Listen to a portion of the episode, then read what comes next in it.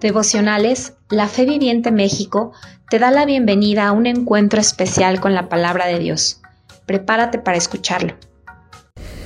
Hola, hola, estás por vivir tu mejor semana. Estoy muy agradecida con mi pastor y con el grupo de colaboradores quienes me permiten en este día eh, dar unos pequeños pensamientos hacia ti. 2020, el año de la doble unción.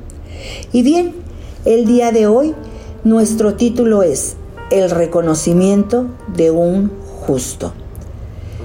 El libro de Job fue el primero que se escribió en la Biblia. Y todo el libro habla de un trato fuerte de Dios mismo con un hombre. Yo sé que desde la semana pasada mis compañeros te empezaron a hablar de este hombre justo, de este hombre maravilloso. Y mira, ¿sabes por qué digo que es un hombre maravilloso? Porque este hombre contaba con el visto bueno de Dios hacia su vida.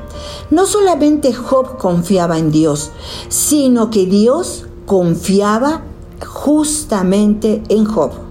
Yo me imagino que el dedo de Dios desde el cielo se ponía hacia arriba en el pulgar y le decía, like a tu vida.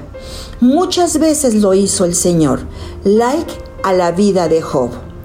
Dios mismo entonces se atreve a apostar por Job.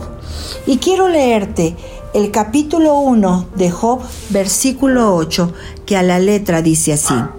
Y Jehová dijo a Satanás, ¿no has considerado a mi siervo Job, que como él no hay otro en la tierra? Él es varón perfecto y recto, temeroso de Dios y apartado del mal. Y en este versículo yo encuentro dos cosas maravillosas de las cuales te quiero hablar. En primer lugar, Dios mismo expone la vida de Job ante Satanás. Los versículos anteriores me dan en el preámbulo de que Satanás solamente observaba todo lo que estaba alrededor de Job. Él observaba sus riquezas, su familia, los criados, la extensión territorial que tenía, todos los animales que eran parte de su fortuna, pero nunca se detuvo a observar que la fuente o dueño de todo lo que miraba era justamente Job. Por eso el Señor, con la confianza y certeza de que lo que la vida de Job representaba y que era un reconocimiento hacia todo lo que tenía así, pero Satanás solamente miraba alrededor de Job, no lo que Job era. Por eso Dios se atreve a exponer a Job y hace un reconocimiento de que lo que Job es. Y en primer lugar, Dios lo compara y dice, no hay otro como él. Esto me habla de una comparación.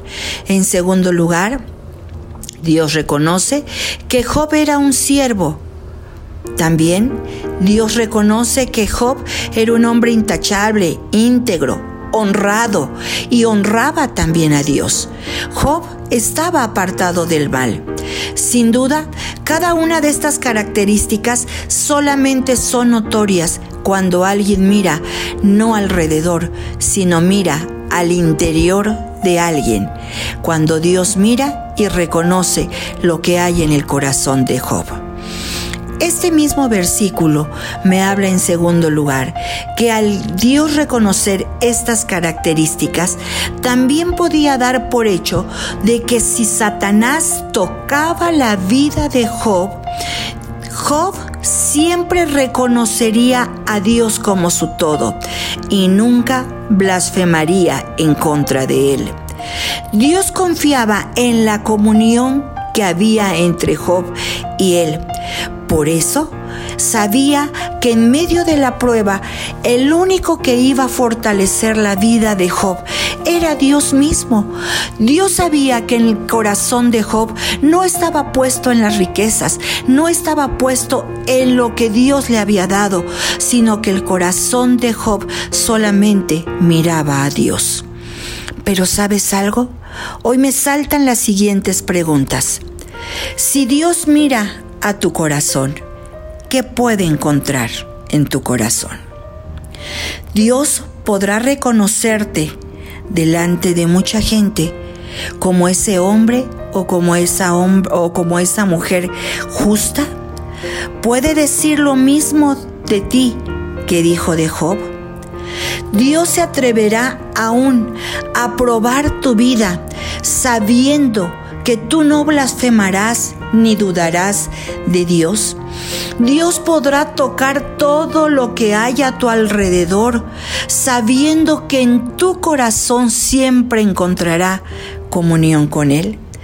Yo te animo a que si tú estás buscando una doble porción de Dios, también empieces a buscar y hacer un doble esfuerzo por cambiar lo que hay en tu corazón y te permitas, por favor, asemejarte al corazón del siervo Job.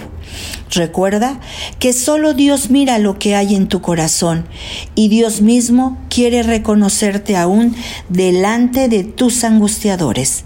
Que tengas una excelente semana. Bendiciones y un fuerte abrazo.